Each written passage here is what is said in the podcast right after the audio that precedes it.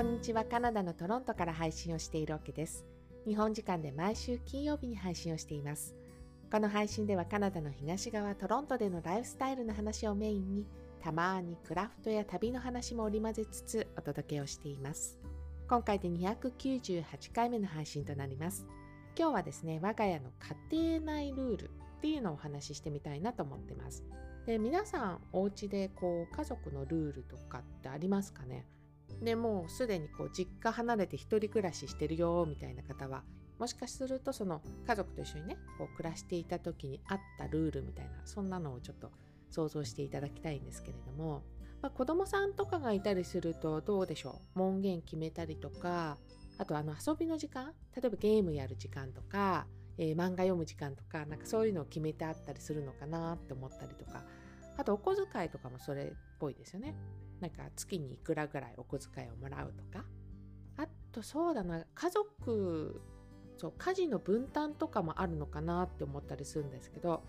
でこれまあご両親がこう分担してるとかあともしかしたらねそこに子供さんも入ってきて子供たちもお手伝いするっていう形で分担されてるっていうそういうお家もあるかもしれないなと思ってて。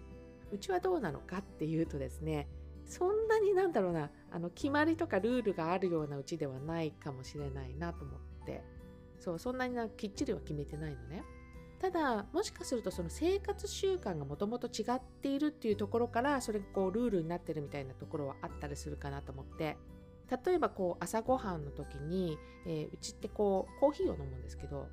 で私あのカナダに住む前ってコーヒー年にそうだな12回本当にそれぐらいしか飲んでなかったんですねなんかこう会社で誰かこう人と会うような時に、えー、その時にまあコーヒーが出てきてそれを飲むみたいなだから年に本当に数回だったんだけど旦那さんの方はやっぱりなんか朝にコーヒーを飲むっていうのはすごい普通だったのでどちらかというとそれにその彼の習慣に流されてそれがこうルール的我が家のルール的になってそれでなんか朝はコーヒー飲むよみたいな感じになってるかもしれませんね。まあ習慣って言った方がそれは近いかもしれないけど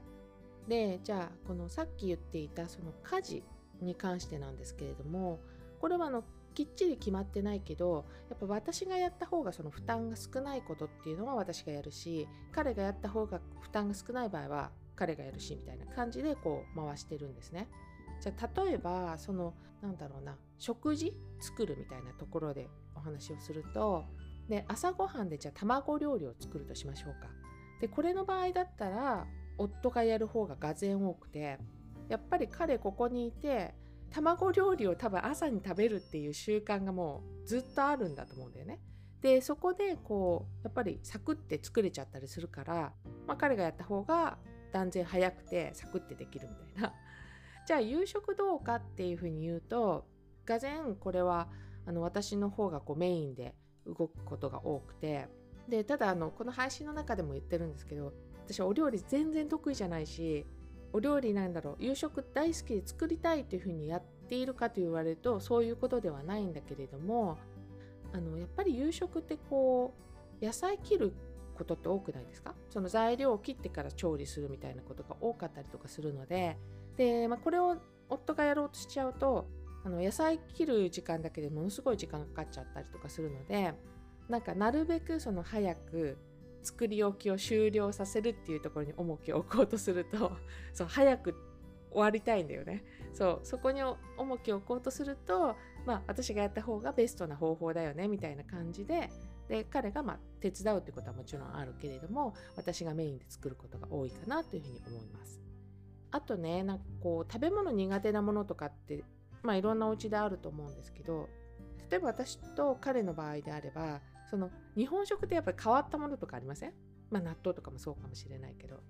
だからといってじゃあ納豆食べてみたいなそういう感じ全然ないですね。別に無理強いをして食べるとかはありません。だけど唯一そのルール的なもので一つ言うと日本人の人と結婚したから、おせち料理には必ず一口はこう手をつけるっていうのがルールっぽくして決めてることかもしれないですね。やっぱりなんか日本の中でそのお正月って特別なものだったりするじゃないですか。だから、おせち料理に出てきた、まあ、お雑煮はね食べるんだけどいろんなこのおせち料理のちっちゃいものとかあるでしょそれ買ってきて並べたとしてもあの一口ずつは食べようねみたいなことはお話ししててまあただ1年に1回しか使わないけどねこのルールは お正月だけなんでそうでまあそんな中でもあの長い間あのルール的なこととしてお互いに決めていることが一つあってこれはあのコミュニケーションのルールですね。うちの場合そのお互いがつながっている人たちが集まるところに足を運ぶっていうことが結構多くて。で例えばなんだけどその夫の会社のこう集まりとかあとはあの出張に行った時にじゃあ夕ご飯会社の人と食べるからそこに私がジョインをしたりとかあと逆に私の友達とか、まあ、知り合いの人がこう集まる時に、まあ、彼が来るっていうこともあります。その際にその相手方がわからない内容のことがテーマになるってことも、まあ、しばしばあるわけですよね。でそんな時の決まり事なんですけれどもで例えばなんですけど私側のサイドのねじゃあこう知り合いとか友人の集まりに彼が来たとしましょうかでその時になんかこうわからないことがテーマになって話が始まったらば、えー、私がこれを責任を持って分かる説明を入れるっていうこういう決まりにしてます。まあ、今何の話してんのかみたいなところその話の背景の部分ですよねこういうこととかあと内容がこう分かりにくそうだなみたいな顔してたら、えー、分かるみたいなそういうことをこう質問を入れるとかあと時にこう難しそうな言葉が出てきたりとかしたら話を止めてその内容を説明してみるとかで例えばなんですけど彼のこの仕事関係とかだと IT 関係のこの話になっちゃうってこともあるんですよね。で私は IT とは無縁の、まあ、どちらかというと一番遠いところに住んでるような人だからそうなんか専門用語とかが出てきてしまうともうちんぷんかんぷんなわけですよ。でそんな時はこう私が分かる形でのその例を挙げてもらったりっていうこともありますしでよくあるのがこの家族の集まりだよね。えー、これ日本に私が一時帰国した時に家族で集まって食事をしたりするのねでもちろんそこに旦那さんも参加をしますでその際にこう私がこのちっちゃかった時の話だったりとかあとどこどこに旅行に家族旅行に行ったよみたいなこういう話になることもまあしばしばあって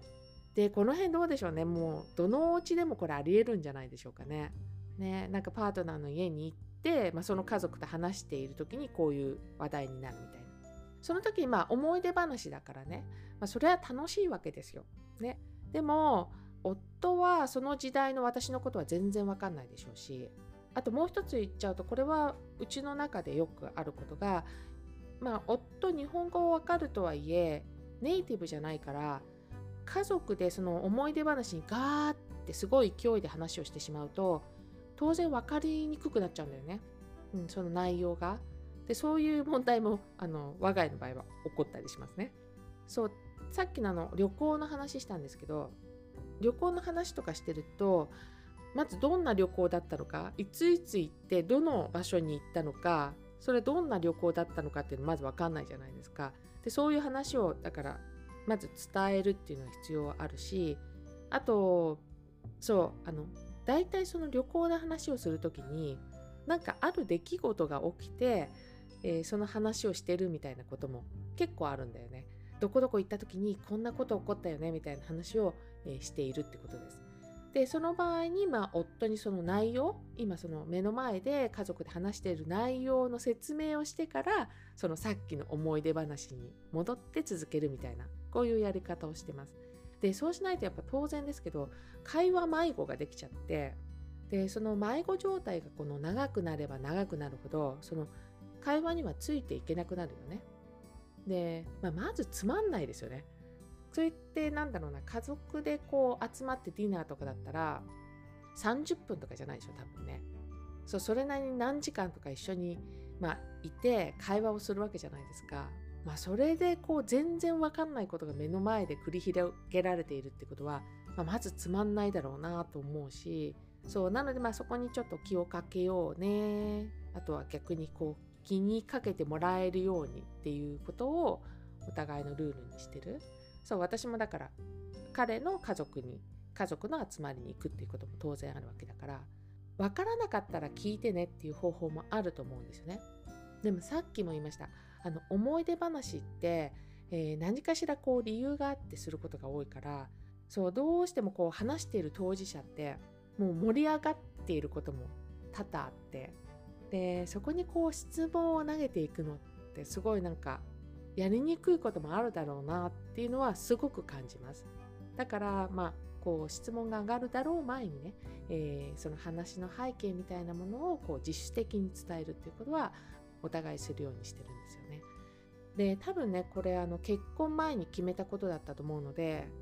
なんか今もそれ使ってるってことはちゃんとワークしてるってことですかねこれね。まあこんな風に話してますけどあの全然厳しいルールとかにしてるわけではなくてそうなんかただこうコミュニケーションする機会があってなんかせっかくならこう楽しい時間にしたいじゃないですか。だからまあ意識的にそういう意識を持ちたいねっていう意味で、まあ、意外としっかりと決めてるルールなんですかって言われたらあのこのことかなっていうふうには思いますね。えー、もし皆さんおうちルールあの家族ルールっていうのがあればぜひコメントでも OK なので教えてください。298回目の配信は我が家のルールというテーマでお話をさせていただきました。最後まで聞いていただきどうもありがとうございます。また次回の配信でお会いしましょう。カナダ・トロントからオケでした。